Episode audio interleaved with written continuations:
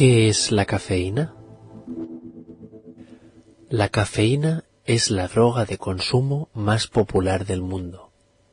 Se estima que una persona consume un promedio de 70 miligramos diarios de cafeína, el 54% contenida en el café, el 43% en el té y el restante 3% en otras formas. La cafeína es, naturalmente, una droga psicoactiva, lo que significa que tiene la potencialidad de alterar el pensamiento, el comportamiento y los estados de ánimo de las personas. Pertenece a la categoría química denominada xantinas, que son drogas estimulantes del sistema nervioso central.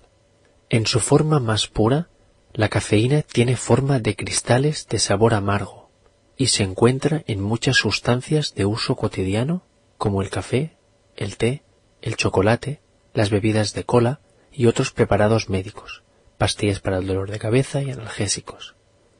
Un poco de historia.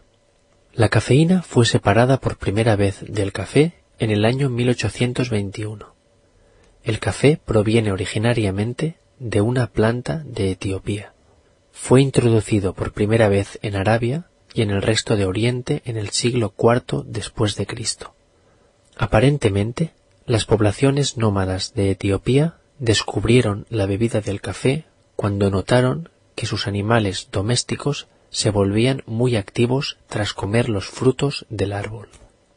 Los nómadas descubrieron que ellos también se sentían muy activos tras comer los frutos del árbol y comenzaron a preparar una bebida a partir de los granos tostados.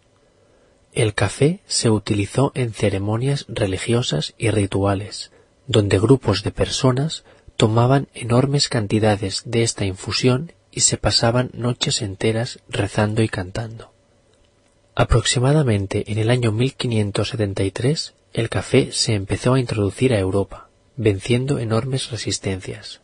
Las autoridades intentaron prohibirlo aludiendo que era una droga nueva y desconocida, pero todos los esfuerzos fracasaron.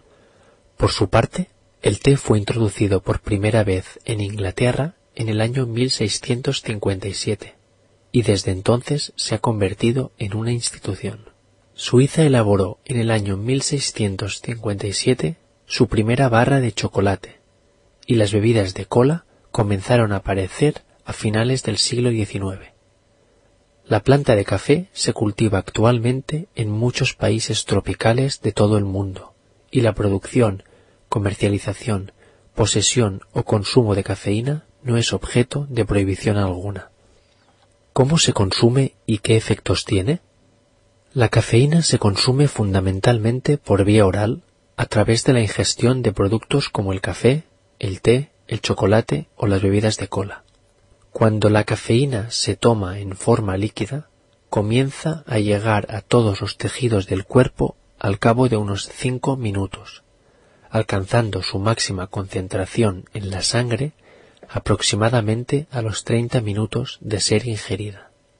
Los efectos de la cafeína sobre las personas, así como del resto de drogas, tanto legales como ilegales, dependen de varios factores, como pueden ser las características de la sustancia y la forma en que se consume, las características personales como el peso, edad, estado de salud y de ánimo, así como la experiencia pasada como consumidor de la droga en cuestión.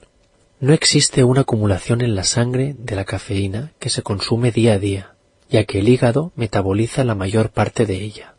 El consumo de la cafeína contenida en dos tazas de café, de concentración común, puede producir efectos suaves como por ejemplo un aumento del estado de alerta, de la temperatura corporal, de la presión sanguínea, de la producción de orina y de la segregación de ácidos gástricos.